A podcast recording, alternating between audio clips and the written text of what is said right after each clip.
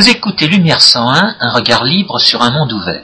Aujourd'hui, François Guillaume et moi-même, Georges Lannes, nous proposons une émission que nous avons intitulée Les idoles grimaçantes de la pseudo-démocratie socialiste.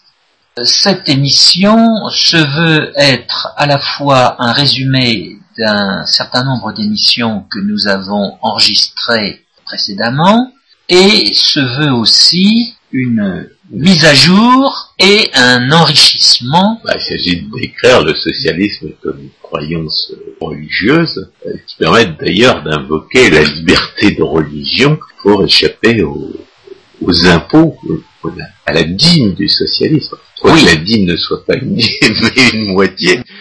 si on pouvait invoquer la liberté de religion pour échapper à la prédation du semi-esclavagisme de la pseudo-démocratie socialiste, ce serait bien.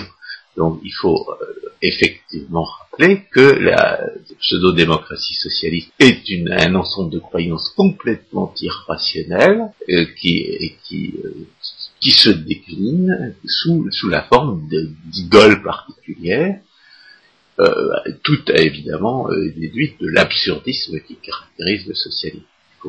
Alors justement, fixons les idées. Cette émission va avoir trois grandes parties. La première partie que nous avons intitulée l'absurdisme, la deuxième partie intitulée les idoles de l'esclavage et la troisième partie les idoles de, du génocide. Oui, alors il ne faut pas oublier que le socialisme n'est pas seulement esclavagiste, il est génocidaire, et on oublie souvent que la pseudo-démocratie socialiste est génocidaire comme l'était le socialisme réel, comme l'était le socialisme national hitlérien. Le socialisme est toujours génocidaire. Alors, euh, pourquoi est-ce qu'il est génocidaire? Parce que c'est essentiellement une, idolâtrie de la violence. Et une idolâtrie de la violence qui, bien entendu, euh, se heurte aux lois de la réalité, euh, de la réalité qui se traduisent par l'échec euh, de, cette idolâtrie de l'alliance qui croit pouvoir changer les lois de la réalité, qui croit pouvoir altérer les lois de la nature, qui croit pouvoir les, euh, les forcer, alors que bien entendu, toute illusion allant dans ce sens n'est qu'un produit de l'irresponsabilité institutionnelle du puissant socialiste qui opprime les autres et qui peut, qui peut forcer les autres à, euh, à subir les conséquences de sa folie, jusqu'au moment où lui-même se retrouve à court de l'argent des autres, comme vous disait euh, Margaret Thatcher. Donc nous avons au départ une idolâtrie de la violence. Une idolâtrie de la violence qui quelquefois prévoit, prévoit dogmatiquement, et, et de manière évidemment absurde, que dans le socialisme, les lois de la nature seront différentes de celle de, celle que nous connaissons aujourd'hui. On, connaît le, c'est sous la forme marxiste qu'on connaît cette, cette aberration parce que Marx dans la dans la pseudo dans l'idolâtrie socialiste a détrôné ce qu'il appelle le socialisme utopique. On oublie les anti-baleines et les anti-lions c'était l'inventeur des phalanstères qui avait prévu les anti-baleines et les anti-lions. Donc on oublie les anti-baleines et les anti-lions, et prétend, comme le souligne Ludwig von Mises le socialisme, que dans le socialisme, les lois de la nature seront différentes et que par conséquent, c'est pas la peine d'essayer de, décrire comment le socialisme fonctionnera, puisque les lois de la nature seront, différentes. Entre-temps, bien entendu, il y a le prix de contradiction manifeste, les socialistes euh, prétendent violer les lois de la nature avant l'avènement du paradis socialiste, et en cherchant à disqualifier ces lois de la nature, en cherchant à éliminer, les socialistes euh, eh bien, en viennent à idolâtrer un certain nombre de prétendues normes qui sont, euh, qui sont autant d'idoles secondaires de leur, de leur croyance les, idoles grimaçantes de la pseudo-démocratie socialiste sont une, sorte d'émissaire de l'idolâtrie euh, principale. Ce sont des concrétisations euh, anticonceptuelles de la, croyance initiale, l'idolâtrie de la relayées par des institutions. Il il faut pas oublier cet aspect des choses, parce qu'on ne traitera pas plus par la suite. je pense que le succès de la pseudo-démocratie socialiste s'explique par les de la pseudo-démocratie, qui, qui en particulier a omis, à une époque où les, parasites sociaux institutionnels représentaient quelques pourcents de la société, de leur interdire de voter. a omis d'instituer le référendum d'initiative populaire, alors que euh, ne peut pas y avoir de limite, voire arbitraire, d'une classe dirigeante, s'il n'y a pas de temps en temps euh, des référendums pour euh, mettre au pas, comme on l'a vu faire ici. Donc, cette idolâtrie de la violence est un produit de l'absurdisme, mais en même temps, elle est entretenue, elle est, amplifiée, elle est promue par des mécanismes pervers de la pseudo-démocratie qu'on décrit euh, les, gens qui critiquent la démocratie sous sa définition de pouvoir de la majorité. C'est particulièrement le cas de Hans Hermann Hoppe, qui en a conclu qu'il fallait y renoncer à la démocratie. C'est aussi le cas d'Anthony de Jazet, qui a inventé euh, l'expression de valeur démocratique pour désigner les, euh, les, idoles de la pseudo-démocratie socialiste, les idoles grimaçantes que nous allons décrire aujourd'hui. Alors, ce que Anthony de Jazet euh, appelle euh, des, valeurs démocratiques, euh, traduit un petit peu plus de, de réalisme, je dirais, dans l'analyse de, la prise de décision euh, dans la, la pseudo-démocratie, parce que parce qu'il a étudié la théorie des choix publics. Beaucoup moins le cas de Hermann Hoppe. Hermann Hoppe est philosophe de formation, quelquefois en tant qu'économiste, on sent qu'il n'a pas lu tous les auteurs, y compris tous les auteurs qui se trompaient. Et en l'espèce, en, matière de théorie des choix publics, je pense que c'est chez de Jazet, qui connaît au moins Mark Sen et, Kenneth Arrow, euh, qu'on peut trouver une explication des raisons pour lesquelles la, pseudo-démocratie socialiste est une tyrannie des groupes de patients. Donc, euh, quand on va décliner euh, la, la litanie des idoles grimaçants de la pseudo-démocratie socialiste euh, comme euh, produit de l'absurdisme socialiste, il ne faut pas oublier que vraisemblablement, euh, dans une société politique qui ne permet pas aux groupes de pression d'exercer leur tyrannie, eh bien, eh bien ces idoles ce serait moins, moins magnifiquement développées. Donc il ne faut pas oublier que la que, que, ces idoles, on nous force non seulement à leur euh, à nous prosterner devant elles, c'est ce qu'on appelle aujourd'hui le politiquement correct, mais encore à leur payer un tribut sans précédent, puisque à ces idoles on fait des sacrifices humains qui représentent la moitié du revenu des gens et on fait des sacrifices humains qui représentent des dizaines de millions de morts. Donc, à ces idoles grimaçantes de la, pseudo-démocratie socialiste, on nous force bien à faire des sacrifices humains qui vont bien au-delà de tout ce qu'on a pu sacrifier euh, à d'autres époques, aux, fouilleux des, Aztèques, des, Phéniciens, des Mayas, des, euh, autres euh, et autres Assyriens. L'assassinat de masse et le, semi-esclavagisme caractérisant la pseudo-démocratie socialiste, il ne faut pas oublier que nous le devons au fait que la pseudo-démocratie socialiste est une tyrannie des groupes de pression. Alors, nous avons affaire à un absurdisme. Le socialisme est un absurdisme. En quoi c'est un absurdisme? Eh ben, qu'il est une, idolâtrie de la violence. Pourquoi est-ce qu'on peut le reconnaître comme un absurdiste? Parce qu'il a été réfuté, comme le rappelle Louis euh, bien avant que Marx réussisse à le sauver, en inventant des sophismes matérialistes grotesques et contradictoires, pour faire croire qu'il y avait quelque part hein, des, écrits euh, obscurs et incompréhensibles qui auraient euh, qui aurait fourni au socialisme une rationalisation euh, scientifique, en dépit du fait que, euh, après 1850, Marx avait bien compris que qu'aucune politique économique et sociale ne pouvait améliorer le sort du peuple. Donc, euh, le, le, les écrits marxistes prennent la forme d'une pseudo-révélation pseudo-scientifique, car le, socialisme est né d'une prétention à s'appuyer de l'autorité de la science pour détruire, euh, pour détruire le droit, et, euh, le marxisme représente cette, ce, corpus de pseudo-révélation inintelligible et contradictoire, arbitraire et, et absurde, qui permet de faire croire à ses sectateurs que le, socialisme aurait un fondement scientifique.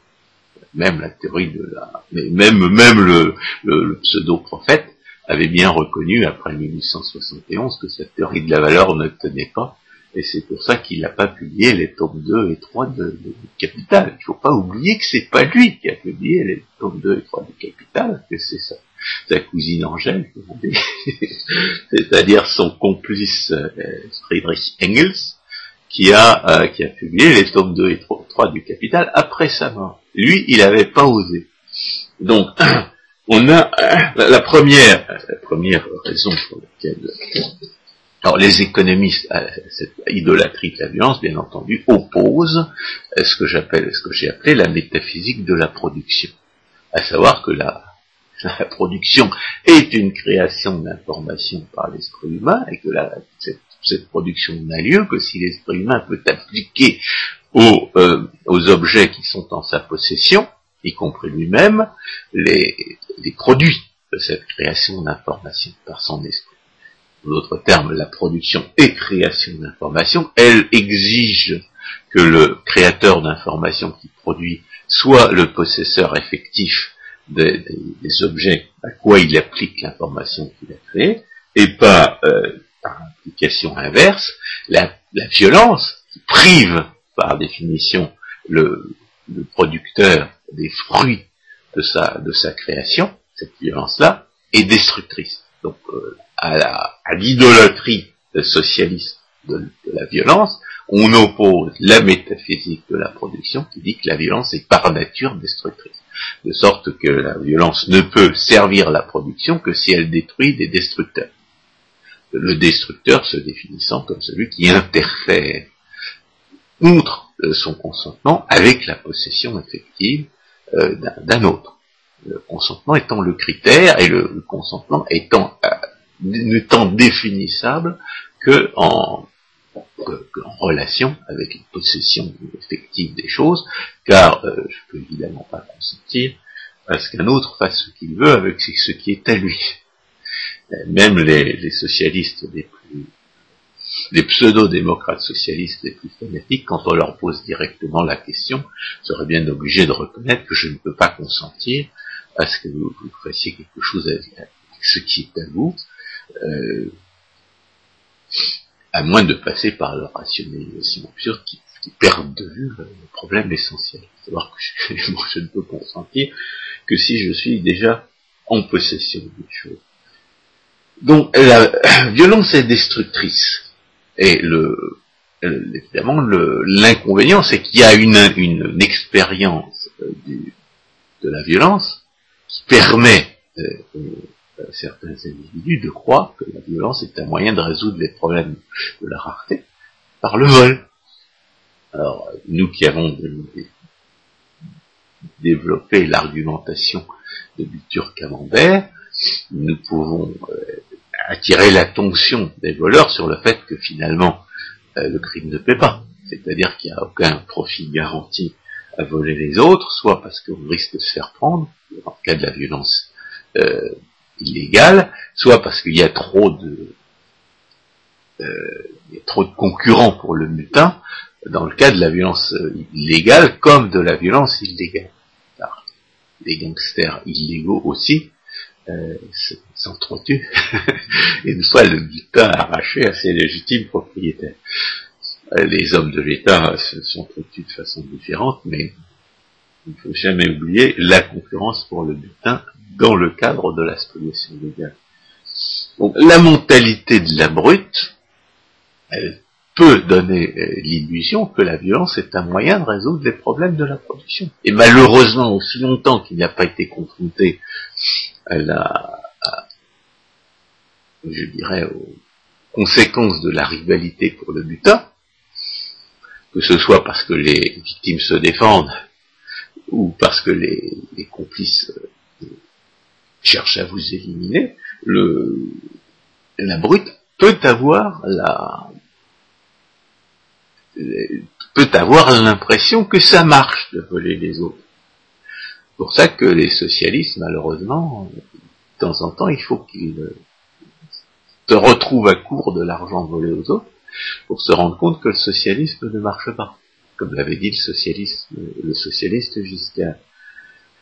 Et le, pour affaiblir la résistance de ses victimes, la brute a besoin d'un escroc que, que le, qui va expliquer aux victimes, c'est-à-dire aux producteurs et aux, penseurs authentiques, que, c'est très bien de voler, que le vol est légitime, que le vol est nécessaire, et, l'escroc euh, et là, donc, pour inventer les prétextes qui serviront à la brute pour désarmer ces, victimes qui cherchent à réduire en esclaves. Et c'est, l'escroc qui va inventer les, euh, les, idoles grimaçantes du socialisme, c'est-à-dire les faux concepts, les anti-concepts, au nom desquels l'escroc va voler. La redistribution politique, c'est le pillage des faibles par les puissants, mais dès lors qu'on appelle ça solidarité, justice sociale, égalité des chances, euh, développement durable, eh bien, les victimes se défendent moins. Elles s'imaginent qu'il pourrait y avoir une rationalisation, euh, toujours euh, scientifique, à, de moins en moins d'ailleurs, car euh, les derniers développements du socialisme pseudo-démocratique sont carrément anti-scientifiques, mais au départ c'était scientifique, à, euh, la prétention de, euh, la brute à, la voler. Alors, cette, cette mentalité de la brute associée à celle de l'escroc, contre les producteurs et les penseurs, c'est une analyse qu'on trouve chez Heinlein. Dans un article s'intitule For the New Intellectual, je ne crois pas qu'il ait été traduit en français. S'il avait été traduit en français, il s'intitulerait Pour le nouvel intellectuel.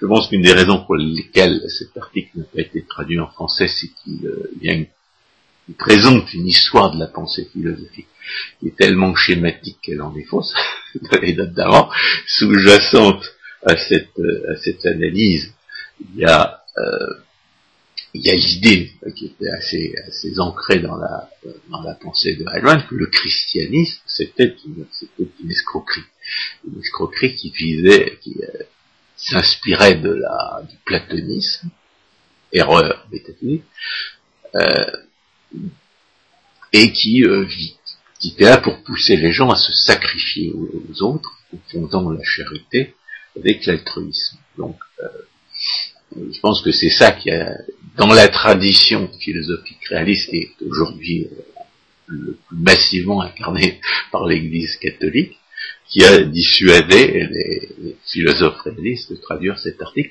Cet article n'en est pas moins très intéressant, justement par cette, analyse de la mentalité de la brute associée à celle de l'escroc contre les producteurs et les penseurs. Ayn parle de, de, donne des noms à cette, brute, cet escroc, ces producteurs et ces consoeurs. La brute, c'est Attila. L'escroc, c'est The Witch Doctor, qu'on pourrait traduire soit par le chaman, soit par le féticheur, euh, suivant le, la, zone géographique à laquelle on, affecte l'escroc. Et les producteurs, ils les appellent les producteurs, les penseurs, ils les appellent les intellectuels, d'où le titre de l'article For the New Alors, euh, bien entendu, euh, la, mentalité de la brute et celle de l'escroc, ce sont celles d'une, soit du, ce sont celles d'une pensée magique euh, qui, qui inverse en fait les rapports entre la conscience et l'existence. Ce qu'on voit aujourd'hui dans le dans le pouvoir, dans les divers pouvoirs socialistes, assis sur euh, l'irresponsabilité institutionnelle qui est la leur, c'est la, c'est la, c'est la, la, conviction, la conviction, on l'espère, temporaire, du fait que si on refuse d'écouter les arguments qui prouvent l'absurdité du socialisme, si on les disqualifie par des arguties et si on les réprime par la violence, alors c'est alors la réalité que décrivent ces arguments, elle va disparaître. Euh, c'est ça la pensée magique, c'est l'inversion des rapports entre la conscience et l'existence. Si je décrète que les organes du corps n'ont pas la destination que la physiologie leur, euh, leur assigne manifestement, alors les organes du corps peuvent avoir n'importe quelle destination. Ça nous donne le prétendu mariage pour tous. On a une négation orwellienne de la réalité et une négation orwellienne de la réalité naturelle qui est assise sur l'irresponsabilité institutionnelle de la brute. Tant que la brute peut se permettre de faire subir aux autres les conséquences de sa négation du réel, donc elle est institutionnellement irresponsable, elle peut avoir l'impression que ça marche, que le socialisme ça peut marcher, que le socialisme ça peut marcher, puisque je suis encore au pouvoir. Bien entendu, euh, il ne suffit pas d'embaucher des escrocs intellectuels pour dominer. En plus, il faut détruire la pensée de ceux qui pourraient, pourraient exposer l'escroc intellectuel pour ce qu'il est. Et c'est là que nous retrouvons le subjectivisme normatif décrit de plusieurs émissions précédentes. Et le subjectivisme normatif, c'est la, destruction de la pensée philosophique appliquée à la définition des normes subjectivisme normatif évidemment contradictoire, encore une fois. Et puisque Ayn Rand en a parlé tout à l'heure, on va en reparler, c'est le vol de concept qui caractérise le subjectivisme normatif. C'est le vol de concept parce que les subjectivistes normatifs qui nient la possibilité d'une définition objective, rationnelle du bien et du juste, ne s'en servent que pour nous imposer leur propre conception. Au nom de quoi? Au nom d'une prétendue science. Qu'est-ce qui reste de la science véritable dans leur euh, prétendue science? C'est le pseudo-expérimentalisme, c'est-à-dire l'affirmation de la prétendue compétence exclusive de la science expérimentale pour répondre à toutes les questions de, la société. On associe ce, évidemment ce pseudo-expérimentalisme à l'affirmation que je viens d'évoquer, qui, est celle d'Auguste Comte. On, oublie, euh, dans le monde francophone, euh, Herbert Spencer qui disait à peu près la même chose à la même époque, tout en n'étant pas aussi dupe euh, de la des, mêmes, des mêmes erreurs que, qu'Auguste Comte.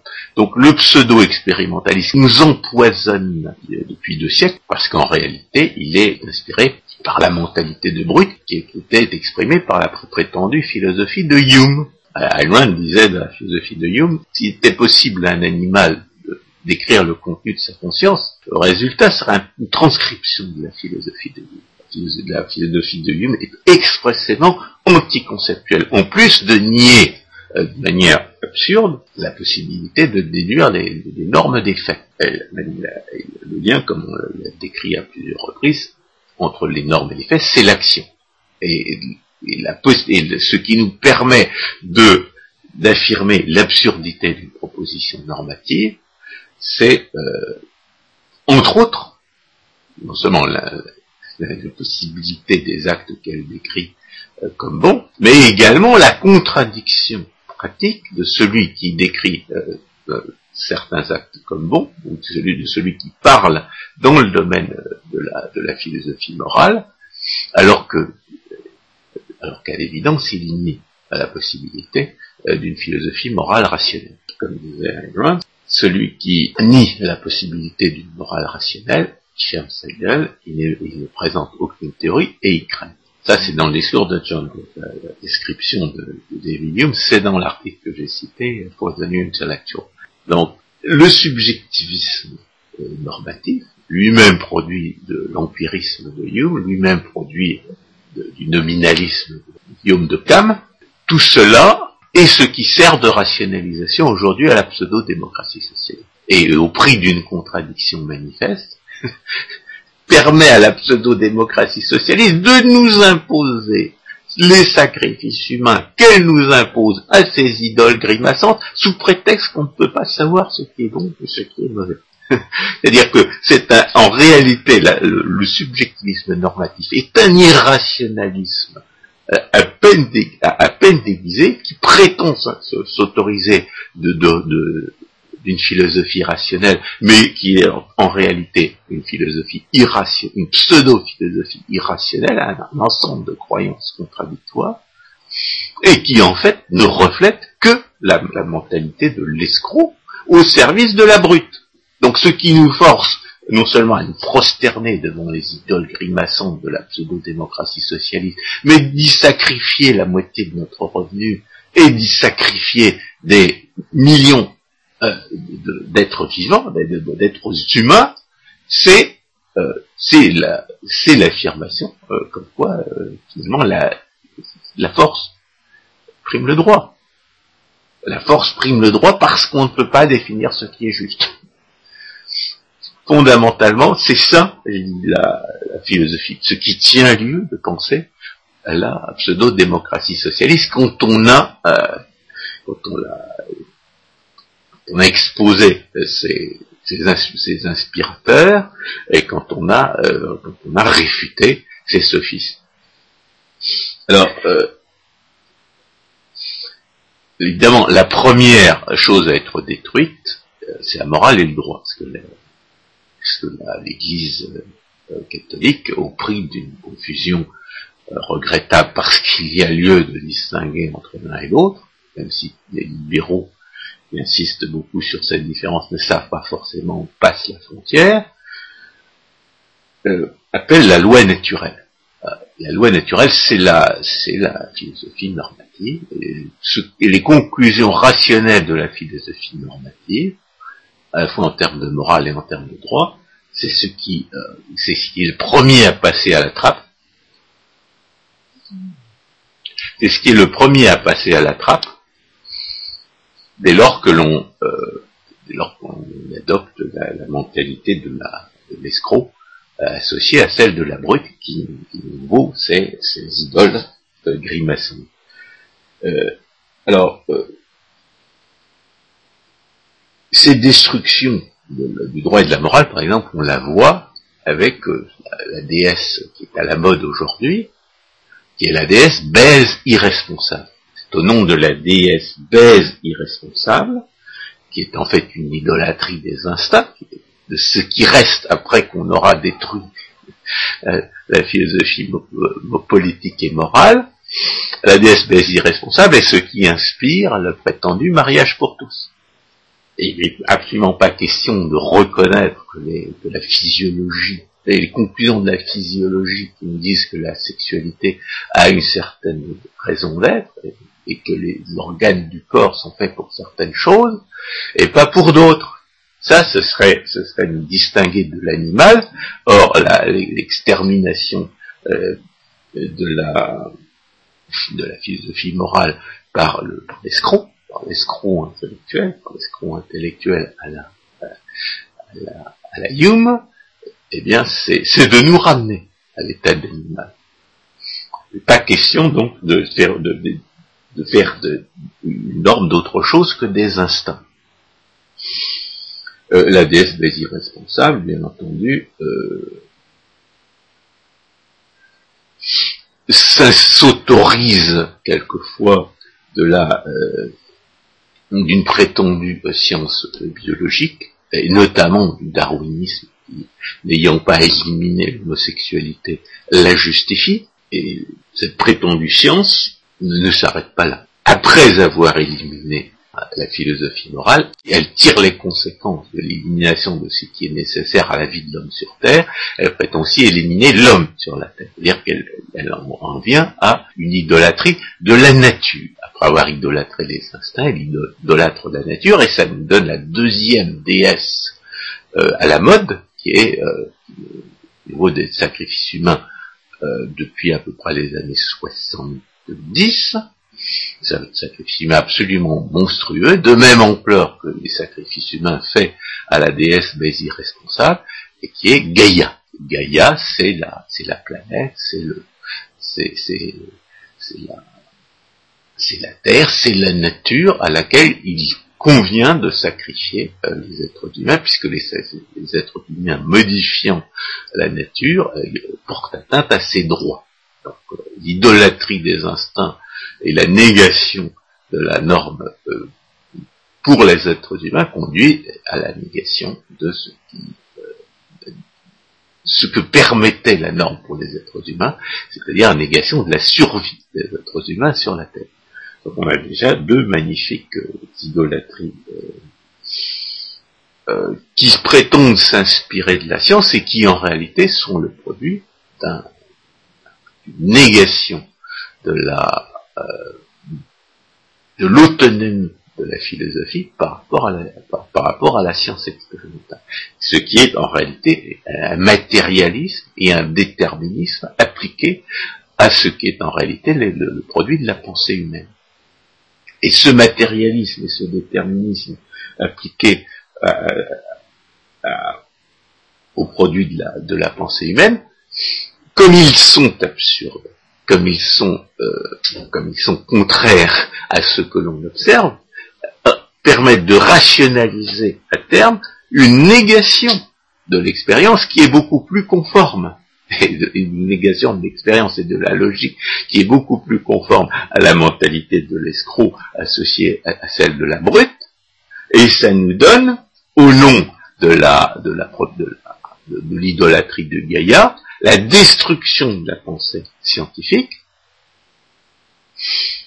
euh, sous prétexte de, de protéger la nature. C'est ce que on a érigé en principe dans la Constitution française sous la sous, l'égide d'une certaine Nictamer, que j'appelle Nictamer parce que dans Nictamer, il y a les trois lettres NKM, donc sous l'égide de la dénommée Nictamer, on a érigé euh, la en, principe constitutionnel, le prétendu principe de précaution, qui est antilogique et anti-expérimental. Antilogique parce qu'il invite les décideurs, évidemment irresponsables, car ça ne viendrait pas à l'idée d'un décideur responsable, euh, donc des, des, bureaucrates, des décideurs évidemment irresponsables, à ne tenir aucun compte des risques qui prennent, en, prenant une décision, sous prétexte que l'autre terme de l'alternative serait, euh, serait une catastrophe inimaginable. Et c'est un principe, un pseudo-principe anti-expérimental, parce qu'il il, il, il, il, invoque l'ignorance quant aux effets d'une décision, pour justifier qu'on l'écarte qu'on écarte en, toutes circonstances. En d'autres termes, c'est parce qu'on ne sait pas quels seraient les effets d'une décision qu'il ne faut pas la prendre. Donc c'est un principe antilogique et anti-expérimental. Je vous rappelle que Nick Tamer est polytechnicien. Et ça, c'est impardonnable. Quand on est, un polytechnicien, on ne trahit pas les principes de la, science à ce point. Même pour faire une carrière politique. Alors, euh,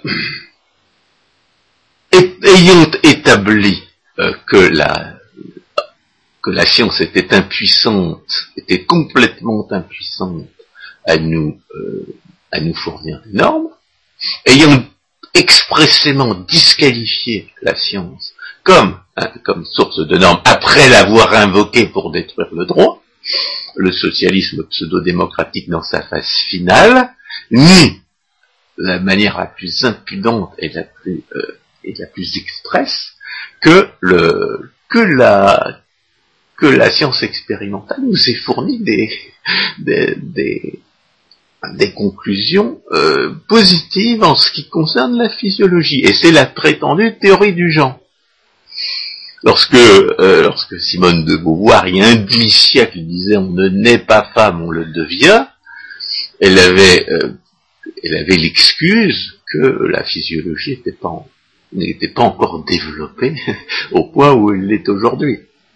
Bon, on avait quand même découvert l'ADN, on avait quand même réussi à soigner un certain nombre de maladies, mais quand elle disait cette connerie-là, euh, ben, pourrait dire que son, ignorance obtuse de la science expérimentale avait encore des excuses. Aujourd'hui, prétendre qu'il n'y a pas de fondement euh, physiologique à la différence entre les sexes, c'est du pur lysenkisme.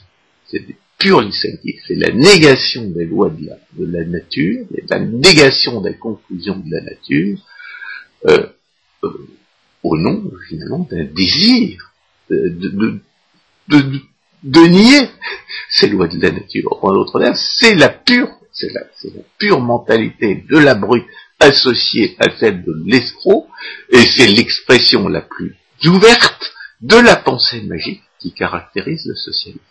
Alors j'ai parlé de Lysenko, malheureusement la théorie du genre n'est pas la première manifestation du lysenkisme. Lysenko était la première manifestation du lysenkisme dans une société euh, politique totalitaire. On avait érigé en, grand savant et on avait fait des politiques assise sur les prétendues découvertes de ce grand savant, petit escroc euh, scientifique qui avait, euh, soi-disant, euh, inventé l'hérédité découvert l'hérédité des caractères acquis pour les pour, les récoltes.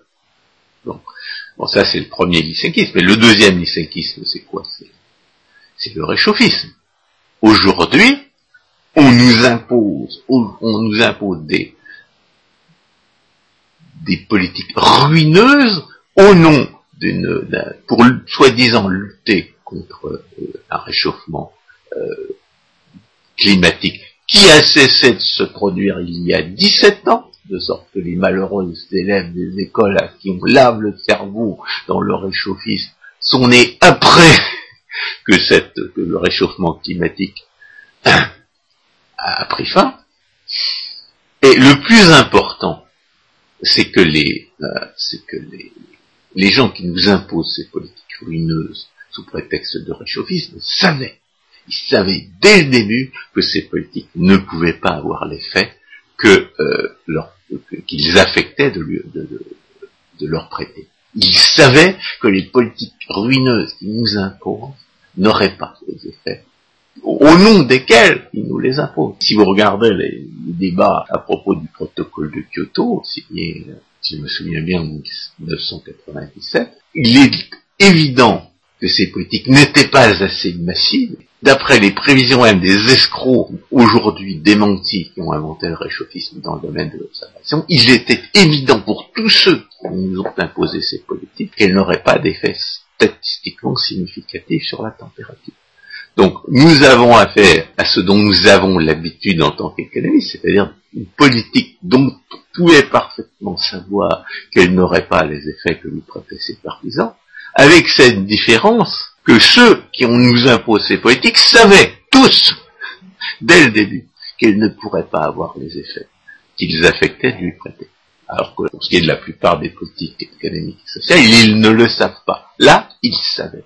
Et de rappeler que c'est euh, parce que la pseudo-démocratie socialiste est une dictature des groupes de pression, une tyrannie des groupes de pression, parce que en espèce, euh, ces groupes de pression n'ont aucune légitimité, puisqu'on est censé être en démocratie. Donc une tyrannie des groupes de pression nous force à faire ces sacrifices humains aux idoles grimaçantes de la pseudo-démocratie socialiste. Alors, Parmi ces idoles grimaçantes de la pseudo-démocratie socialiste, on peut distinguer de grands groupes suivant que les sacrifices humains euh, sacrifient la vie des gens ou qu'ils sacrifient leur survie. En d'autres termes, suivant que les sacrifices humains appauvrissent les gens, les ruinent ou les tuent carrément. Donc il y a les euh, idoles grimaçantes de l'esclavage et les idoles grimaçantes du génocide. Alors les idoles grimaçantes de l'esclavage, elles traduisent la formule d'Henri de Saint-Simon, inventeur du socialisme. C'est lettres d'un habitant de Genève, publié en 1803. Euh, Henri de Saint-Simon prônait une société dirigée par une dictature des savants, où les gens qui refuseraient d'obéir à cette dictature des savants seraient considérés et traités comme des quadrupèdes la, citation a disparu malheureusement des éditions ultérieures, mais on a des exemplaires de la première édition. Donc traiter ces semblables comme des quadrupèdes, c'est l'essence du socialisme dans la pratique. Et les quadrupèdes, à quoi ça sert? Ça sert à ce qu'on les mange.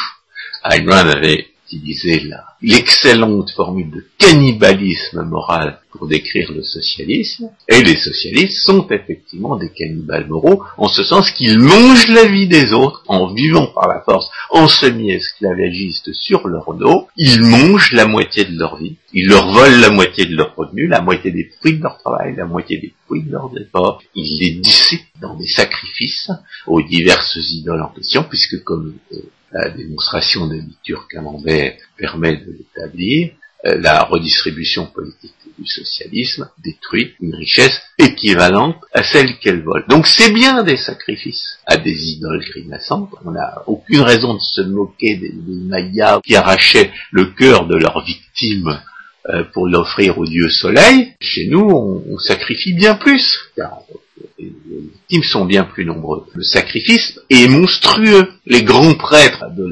l'idolâtrie pseudo-démocrate et socialiste réduisent le peuple à un semi-esclavage et détruisent détruisent le fruit de leurs efforts. Tout ça part en fumée, tout ça part en effort, soit pour se défendre contre ce vol, soit pour obtenir une part plus importante du butin. Tout cela part en fumée. Cela est donc effectivement sacrifié aux idoles de cette pseudo-démocratie socialiste. Et suivant le, mécanisme décrit par euh, Anthony de Jazet, comme il faut toujours inventer de nouveaux prétextes pour voler les autres, il y a une succession historique d'idoles euh, qu'on n'abandonne pas, mais qui sont progressivement aidées et, épaulées par de nouvelles idoles suivant les, prétextes que les brutes associés aux escrocs intellectuels veulent bien inventer.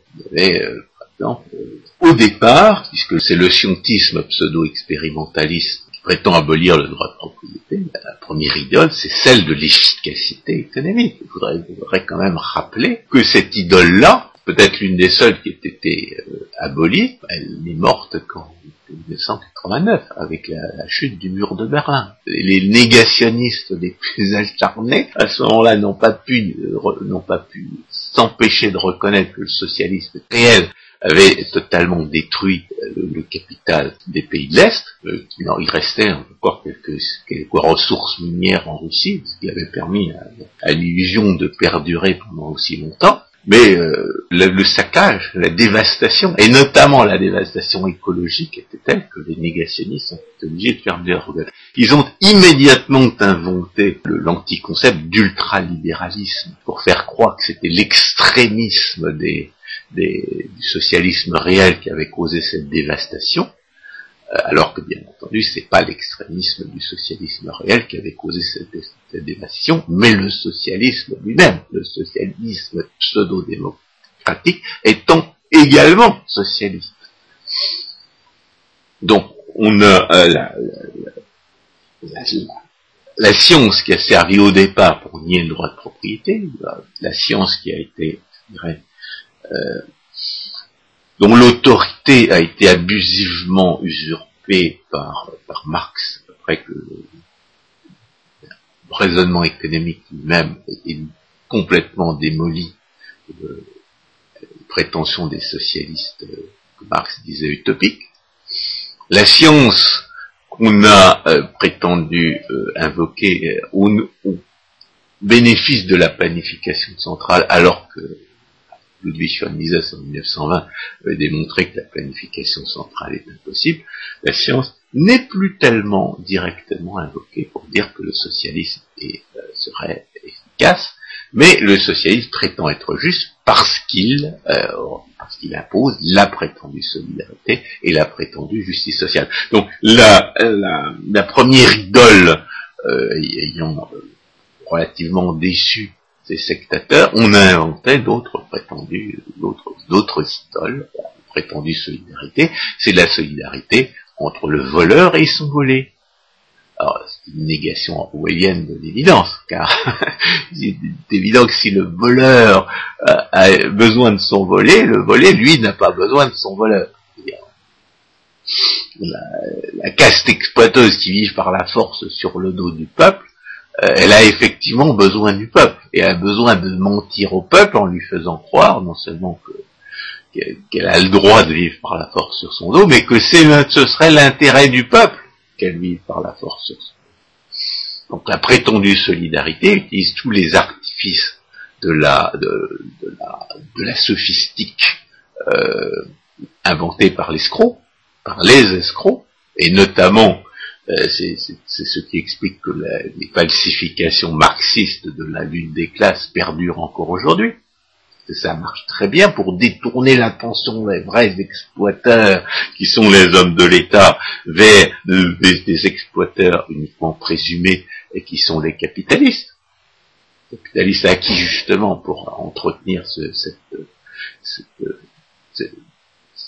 ce détournement, cette, cette diversion euh, sa coquine euh, quelquefois avec les hommes de l'État pour effectivement voler le peuple, ce qui entretient ce qui entretient l'imposture. Et là, évidemment, la, la, la pseudo-solidarité s'autorise également de, procéder d'illusion fiscale que nous avons décrit comme en l'espèce l'amalgame, l'amalgame entre la entre la fourniture de services d'assurance d'un simulacre, d'une singerie d'assurance, et, la, et la redistribution politique. Les gens, la plupart des gens qui ne connaissent pas la, science économique, et notamment pas appliquée euh, aux assurances, peuvent vraiment s'imaginer que euh, qu'il n'y aurait aucun autre moyen que le vol pour, pour faire pour se, payer une, une opération, ou une cure extrêmement coûteuse au cas où on tomberait, on serait victime d'un accident ou on tomberait malade. Les, gens ne, peuvent pas imaginer aujourd'hui l'assurance maladie autre qu'étatique parce que l'assurance maladie a été accaparée par les hommes de l'État. Euh, avec euh, en plus de cet amalgame, il y a un autre procédé d'illusion fiscale qui est celui de la censure du monopole, étant donné que les hommes de l'État interdisent aux entrepreneurs de faire la preuve qui serait beaucoup moins chère et bien meilleure, eh bien les gens ne savent pas que les entrepreneurs honnêtes, privés et concurrentiels seraient, de bien meilleurs assureurs que les, hommes de la sécurité sociale. Autre procédé d'illusion fiscale utilisé pour euh, entretenir le mythe de la prétendue solidarité et faire croire que c'est les riches qui payent, qui payent toutes ces, distributions d'argent volé au peuple, eh bien c'est le, procédé de la violence indirecte. On va voler les moitié de votre salaire dans le bureau du patron, et on fait croire que c'est au patron qu'on a volé la moitié de votre salaire. Alors c'est bien fait pour ceux qui l'approuvent, mais il se retrouve euh, deux fois moins payé qu'il ne devrait l'être. Donc tous ces procédés d'illusion fiscale euh, permettent d'entretenir le, le, mythe de la solidarité, de la solidarité qui ne pourrait pas se passer de la violence euh, de la brute euh, cautionnée par les, sophismes de l'escroc. Alors bien entendu, à, à cette organisation criminelle qui est la prétendue sécurité sociale, correspond à une autre organisation criminelle, qui est la prétendue éducation nationale. Et, pour entretenir cette prétendue euh, éducation nationale, organisation criminelle, on a inventé une autre idole, de la pseudo-démocratie socialiste, qui permet de dépenser sans compter, on n'y aura jamais assez de sacrifices euh, hum, humains à cette idole-là, qui est la prétendue égalité des chances. Au nom de la prétendue égalité des chances, il n'y a pas de limite aux violences que les hommes de l'État peuvent commettre euh, sous prétexte de, d'éducation nationale. Alors, évidemment, euh, comme la réalité s'en mêle quand même un tout petit peu, euh, il y a quand même des limites à la distribution d'argent volé que les hommes de l'État peuvent faire euh, pour euh, entretenir cette organisation criminelle, mais euh,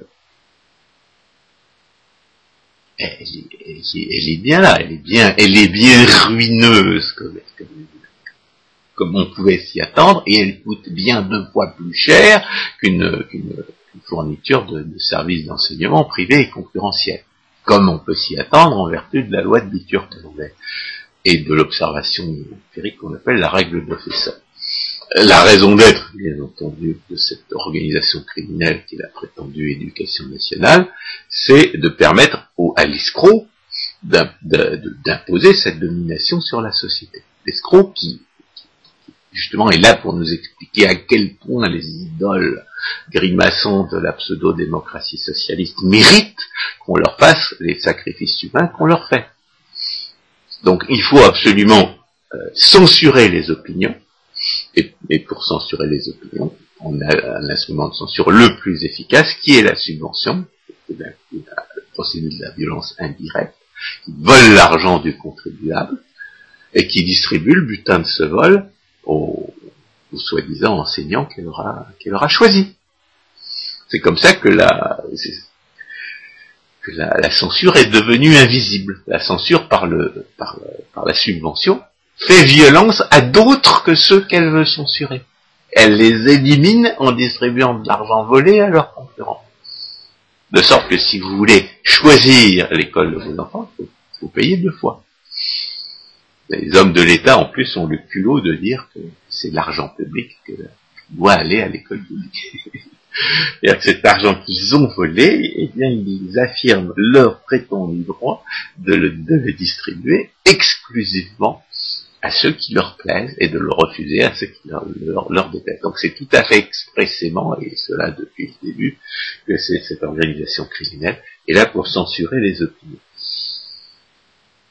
Alors on a eu aujourd'hui, euh, on a eu des, des depuis, euh, depuis à peu près la décolonisation, on a, des pseudo-démocrates socialistes qui sont devenus des euh, fanatiquement racistes contre les blancs. Euh, il faut rappeler la, préface au livre de François Fanon, les, les de la Terre, qui disait qu'il fallait tuer les blancs, que ça rendait service à la fois à l'oppresseur et à l'opprimé. Donc tuer les blancs, c'est une idée qui vient aux, inventeurs de, de, de pseudo-concepts de la pseudo-démocratie socialiste, à peu près dans les années 60, et ce racisme institutionnel euh, sert, de destruction, sert à détruire les droits, euh, des, droits résiduels des propriétaires, euh, sous prétexte de lutter contre le racisme des seuls blancs. Il est évident que si vous détruisez le racisme des seuls blancs, vous êtes un raciste institutionnel anti-blanc. Même puisque de plus en plus on réintègre les juifs dans, le, dans la catégorie des blancs, on peut parler de nazisme anti-blanc, euh, formule qui a seulement dix ans euh, encore rencontré l'incompréhension, mais qui, trouvera de, plus en plus de personnes pour la comprendre.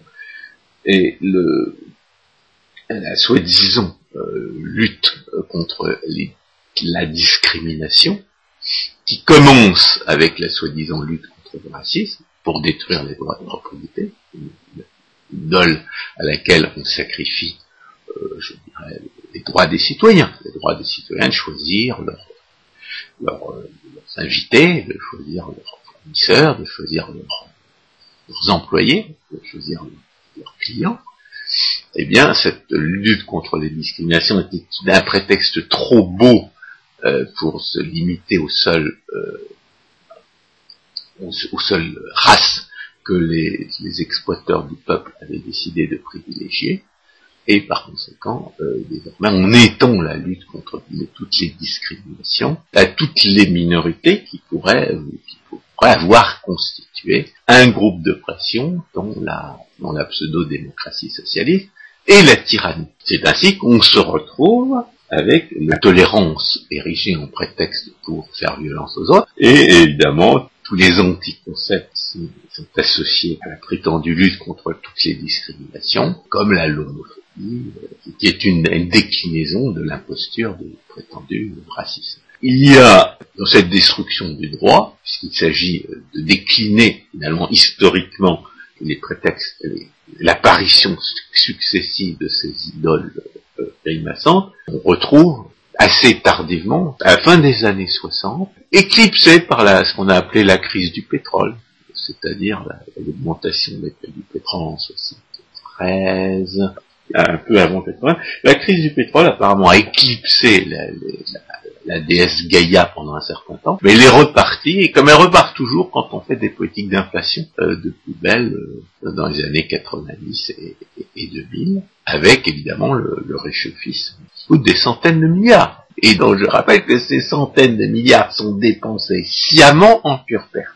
J'ai dit tout à l'heure qu'on savait que euh, les politiques réchauffistes ne, ne pouvaient pas avoir d'effet statistiquement significatif sur la température qu'on voulait empêcher de monter, et que les, les gens qui ont imposé cette politique réchauffiste au prix de centaines de milliards savaient parfaitement ne pourrait pas empêcher la température de monter, d'après leurs faux calculs même, qui surestimaient l'effet du gaz carbonique sur la température. Ils surestimaient d'ailleurs à l'infini, parce que l'observation de la reconstitution de la concentration en gaz carbonique et de la température de l'atmosphère terrestre au cours des, des ères géologiques permet de constater que jamais la concentration en gaz carbonique n'a déterminé la température si peu que ce soit. Donc, les calculs étaient faux. Les calculs étaient faux, et on pouvait le savoir dès le début, car ces reconstitutions ne sont pas récentes. On pouvait le savoir dès le début que ces calculs étaient faux, et on pouvait savoir dès le début que ces politiques n'auraient pas l'effet. On affectait de leur prêter. Ce dont se plaignaient d'ailleurs les, soi-disant écologistes les plus fanatiques, car ils disaient qu'on ne les avait pas entendus. Ce qui veut dire qu'on les a achetés, parce que sont devenus des profiteurs, d'immenses receleurs de l'argent volé au peuple sous prétexte de réchauffer. Donc on a une politique absolument caractéristique. Euh, le réchauffisme n'a été qu'un prétexte pour voler le peuple, et les réchauffistes ont reçu le butin de ce vol.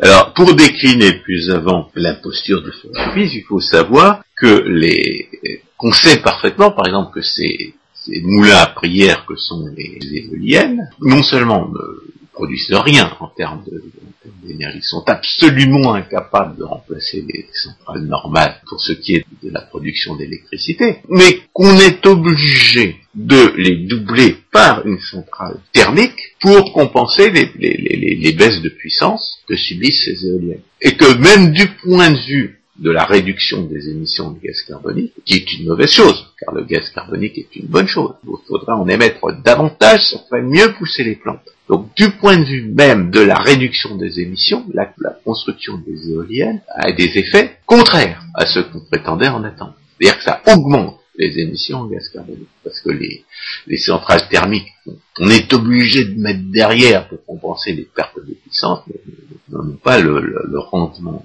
thermique qu'il faudrait, et qu'elles émettent beaucoup plus de gaz carbonique que les centrales qui fonctionnent sans arrêt Voilà donc une autre illustration du fait que les sacrifices que l'on fait à Gaïa sont des sacrifices en pure perte. Non seulement on sait qu'en général les politiques réchauffistes ne peuvent pas avoir l'effet qu'on leur fait, mais on sait qu'en particulier les prétendues solutions par lesquelles on impose des politiques réchauffistes ont des effets contraires à ce qu'on prétendait en attendre. C'était également le cas aussi des biocarburants où on a fait semblant de calculer euh, leur effet sur les émissions gaz carbonique sans tenir compte de tout ce qu'il fallait pour faire pousser davantage de nourriture et la transformer en carburant. Alors, cette imposture des biocarburants euh, nous permet de passer à la troisième partie de, ces, de, cette émission sur les idoles grimaçantes de la pseudo-démocratie socialiste, qui est les idoles du génocide.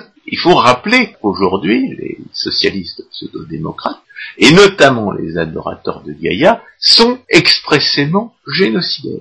Il faut, savoir qu'il y a des soi-disant écologistes qui trouvent qu'il y a trop d'humains sur la Terre, et il y, a des, projets, évidemment, au niveau mondial, car pour imposer euh, ce genre de criminalité, il faut un cartel de gouvernement. Donc, ce sont des organisations proches de, l'Organisation des Nations Unies et à défaut de l'Union européenne qui, euh, agite ce genre de, de projets criminels. Il y a des projets pour réduire l'humanité de 7 milliards à 1 milliard. Et comment est-ce qu'on réduit l'humanité? Ben, On la tue, tout simplement. Alors, évidemment, là, on, rejoint aussi la déesse responsable en promouvant les, formes de, sexualité qui sont stériles, et ça se permet d'associer les groupes d'adorateurs de, Gaïa et les, adorateurs de, la Bézi responsable, ce qui gonfle le, groupe des adorateurs de la Bézi responsable. ça permet de, rappeler que le socialisme pseudo-démocratique est également génocidaire, et ça permet d'évoquer les premières victimes du génocide, on va parler,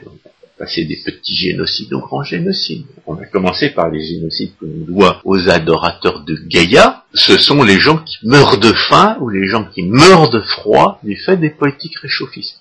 De quoi meurent les gens qui meurent de faim du fait des politiques réchauffistes?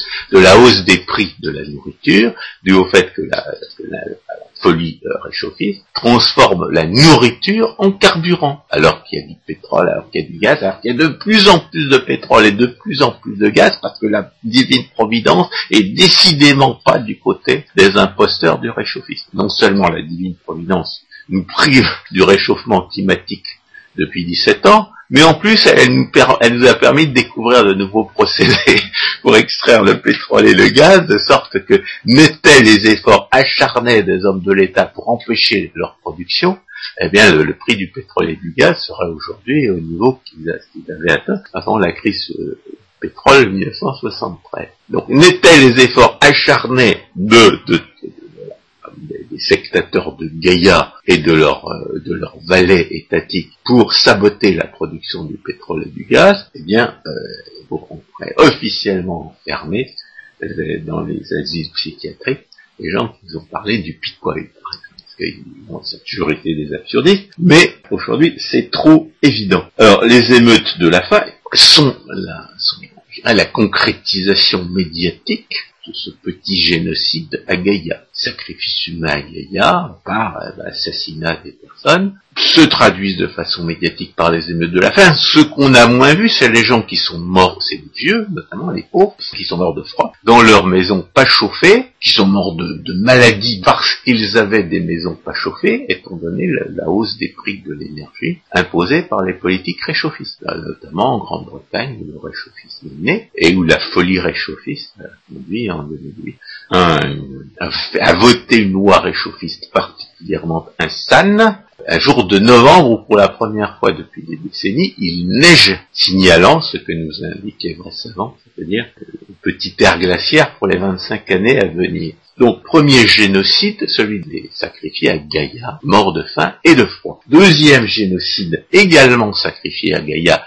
et dont bien entendu aucun journal euh, ne vous aura parlé, ce sont les dizaines de millions de personnes dans le tiers-monde et principalement des enfants qui sont morts d'une explosion de la malaria, après que sur la foi d'un livre à succès qu'on aurait dû ranger dans le rayon de la fiction écrit par euh, une certaine Rachel Carson, qui s'intitulait euh, Silent Spring, un printemps silencieux, et qui faisait croire que le DDT euh, tuait les oiseaux, tuait les oiseaux en fragilisant la, coque de leurs œufs. Le DDT n'a jamais tué les oiseaux, on a même vu à l'époque les, vaillants défenseurs du DDT en, en manger devant caméra de télévision à la cuillère à soupe pour montrer que c'était pas dangereux, mais la vermine exploiteuse du socialisme pseudo-démocratique, en l'espèce génocidaire, a interdit le DDT jusqu'au début des années 2000, et des millions, voire des dizaines de millions de personnes, dont le tiers-monde, sont mortes de malaria, notamment des enfants, parce que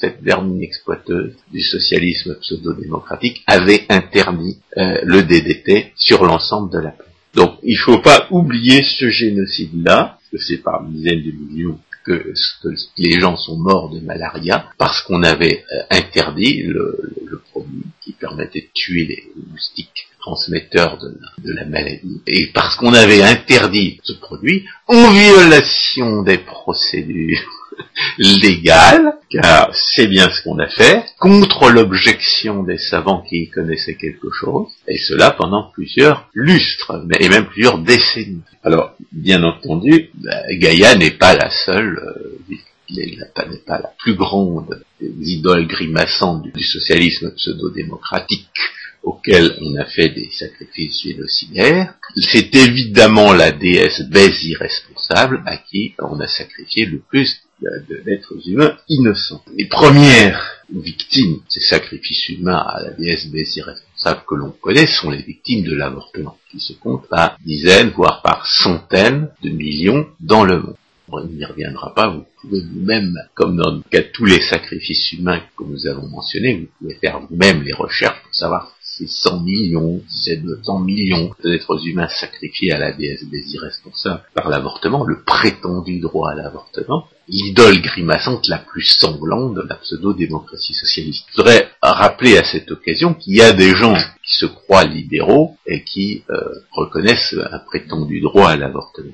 De même qu'en ce qui concerne la distinction entre la morale et le droit, cette prétention à reconnaître un prétendu droit à l'avortement procède d'une incompréhension de la justice naturelle, laquelle mentionne comme créatrice d'obligations non voulues, et en toute justice, la responsabilité civile. L'argumentation de Rothbard, qui est le plus honnête des partisans de l'avortement que j'ai lu, consiste à dire la femme est propriétaire de son corps. Personne ne peut le nier. les gens qui le nient sont, des esclavagistes, donc ce sont des socialistes. Et, tout propriétaire a le droit d'expulser de sa propriété tout individu qui s'y serait insinué contre la volonté du propriétaire.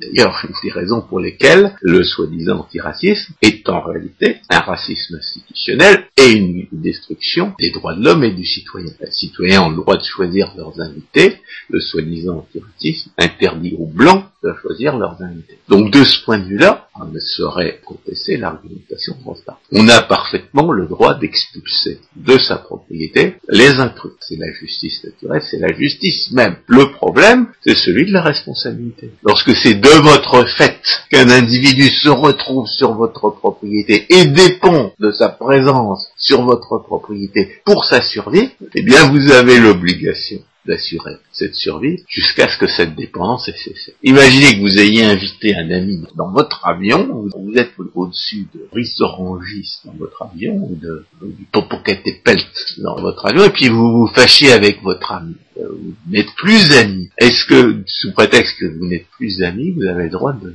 balancer par-dessus l'autre Non, parce que c'est de votre fait qui se trouve dans votre ami. Et la femme qui se retrouve avec un polichinelle dans le tiroir, dans la plupart des cas, c'est pour ça qu'on distingue le cas de viol des autres cas, dans la plupart des cas, elle est responsable de la présence de cet être humain dans son corps et elle a l'obligation, en bonne justice naturelle, d'assurer sa survie jusqu'à ce que sa, dépendance ait cessé, jusqu'à ce que l'être humain en question ait cessé d'être dépendant de sa présence dans son corps pour survivre. Faute de quoi, on a non seulement violation de la justice naturelle en matière de responsabilité, mais un véritable assassinat la comparaison que Rothbard fait avec le passage des clandestins est complètement fallacieuse parce que le passage des clandestins, c'est lui qui se place dans une situation de dépendance vis-à-vis du propriétaire. C'est lui qui s'insinue dans le bateau ou dans l'avion du propriétaire pour abuser de sa propriété. L'enfant, lui, il n'a absolument rien fait et la personne la plus responsable, c'est justement celle qui se plaint de sa présence. Donc, fallacieuse euh, rationalisation de l'avortement par Rothbard. L'avortement n'est pas un droit. L'obligation de mener une grossesse à terme et de droit naturel correspond à la justice naturelle, sauf en cas de viol, où dans ces cas-là, l'assassin, c'est pas la mère, mais le violeur, mais il y a quand même un assassinat et un assassin. Alors, ayons développé le thème de l'avortement comme le plus grand des sacrifices humains génocidaires à la déesse grimaçante, la baisse irresponsable, il faut rappeler un autre génocide, un petit génocide, qu'on occulte pour des raisons qui sont évidentes, à savoir la tyrannie d'un groupe de pression, et qui est le génocide des victimes du sida, et notamment des soi-disant gays victimes du sida, et qui sont victimes de quoi? Du négationnisme du groupe de pression en question, du double négationnisme du groupe de, pression en question. Premier négationnisme, c'est évidemment celui qui a été le plus, euh, le plus médiatisé, parce qu'on a pu le transformer en une négation orwellienne, collective et obligatoire de la réalité, c'est le négationnisme de la, de la surinfection des homosexuels, praticiens de la sodomie, euh, par le virus du sida. Pendant des années, on a nié que la sodomie euh, engendrait un risque euh, majeur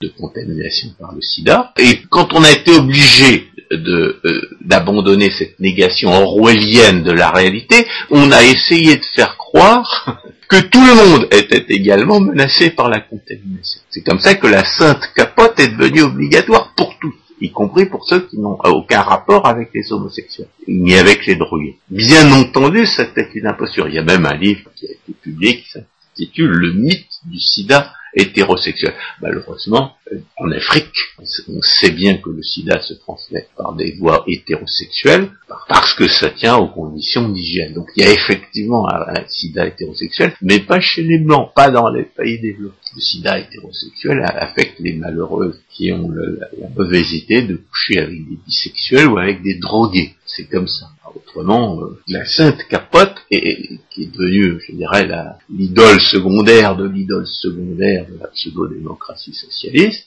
était le produit d'une imposture, d'une négociation avec la réalité que les négateurs orwelliens de cette réalité ont été obligés de faire pour essayer de sauver un certain nombre de, certain nombre des homosexuels qu'ils avaient auparavant sacrifiés. En revanche, il y a un sacrifice qu'ils ont toujours fait et qu'ils continuent à faire et qui consiste à, refuser d'appliquer le droit commun de la responsabilité civile et pénale à ceux qui transmettent le sida par des voies non administratives. À ceux qui transmettent le sida par des voies non administratives, il est absolument exceptionnel que l'on engage à, leur encontre les poursuites qui seraient de plein droit pour toute autre forme d'empoisonnement, que ce soit un empoisonnement délibéré ou un empoisonnement par imprudence. C'est ce privilège d'exemption absolument injustifiable par quelque théorie juridique que ce soit, qui a permis la contamination de centaines euh, d'homosexuels par refus d'appliquer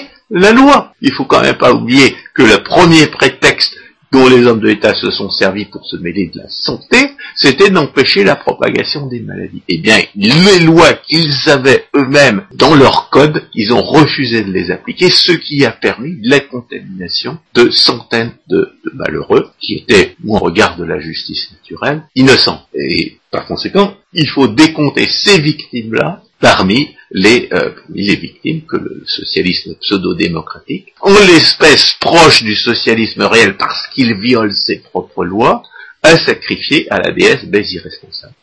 Alors, en conclusion, ce qu'on peut dire, euh, bien entendu, que la pensée magique est fausse, que ce n'est pas parce que le socialisme refuse de voir les victimes de ces sacrifices humains que ces sacrifices humains n'existent pas. Quelquefois, les victimes essayent de se faire entendre. Le socialiste mouche les oreilles, se ferme les yeux, il refuse de voir et d'entendre ses victimes. Il n'est touché que par euh, le, fait que, comme disait Margaret Thatcher, eh bien un jour, il en vient à se trouver à court de l'argent volé aux autres. Et à ce moment-là, il commence à s'inquiéter des effets de ces crimes, de ces agressions constantes contre les innocents. Et justement, c'est à ce, c'est à ce moment-là que nous en sommes arrivés aujourd'hui en France, où le socialisme bute sur ce que j'ai appelé la le butoir du socialisme, c'est-à-dire les 60% de pillage esclavagiste, au-delà duquel la société euh, s'effondre. Si les hommes de l'État euh, continuent à résoudre les problèmes qu'ils perçoivent par leurs moyens habituels d'agression permanente et aggravée contre les honnêtes gens. Là-dessus, on a fait l'émission euh, récente intitulée Quaus Tandem, jusqu'où et qui essaye de spéculer sur euh, le temps qu'il faudra à la vermine exploiteuse de pouvoir aujourd'hui pour se rendre compte que euh, son idolâtrie de la violence ne lui permet pas de résoudre ses problèmes aujourd'hui. François Guillaume, merci beaucoup pour toutes ces informations. Je résumerai tout ce que vous avez dit en rappelant les trois grands paragraphes de votre intervention. Dans un premier paragraphe, vous avez parlé de l'absurdisme. Absurdisme comme, ayant engendré les idoles grimaçantes de la pseudo-démocratie socialiste. Comme deuxième euh, paragraphe, vous avez parlé des idoles de l'esclavage, qu'on peut aussi, en relation avec ce que Friedrich Hayek avait écrit, qu'on peut aussi qualifier de servitude. Le mot est moins ah bah, il l'avait emprunté à Tocqueville. Tocqueville, c'est 1850. Le mot est moins fort, mais il est tout aussi valable. Enfin, votre dernier paragraphe est celui des idoles du génocide. Avec les dizaines de millions d'innocents assassinés par le socialiste pseudo-démocratique. Merci beaucoup pour toutes ces informations, François Guillaume et moi-même, chers auditeurs, vous donnons rendez-vous à une prochaine fois.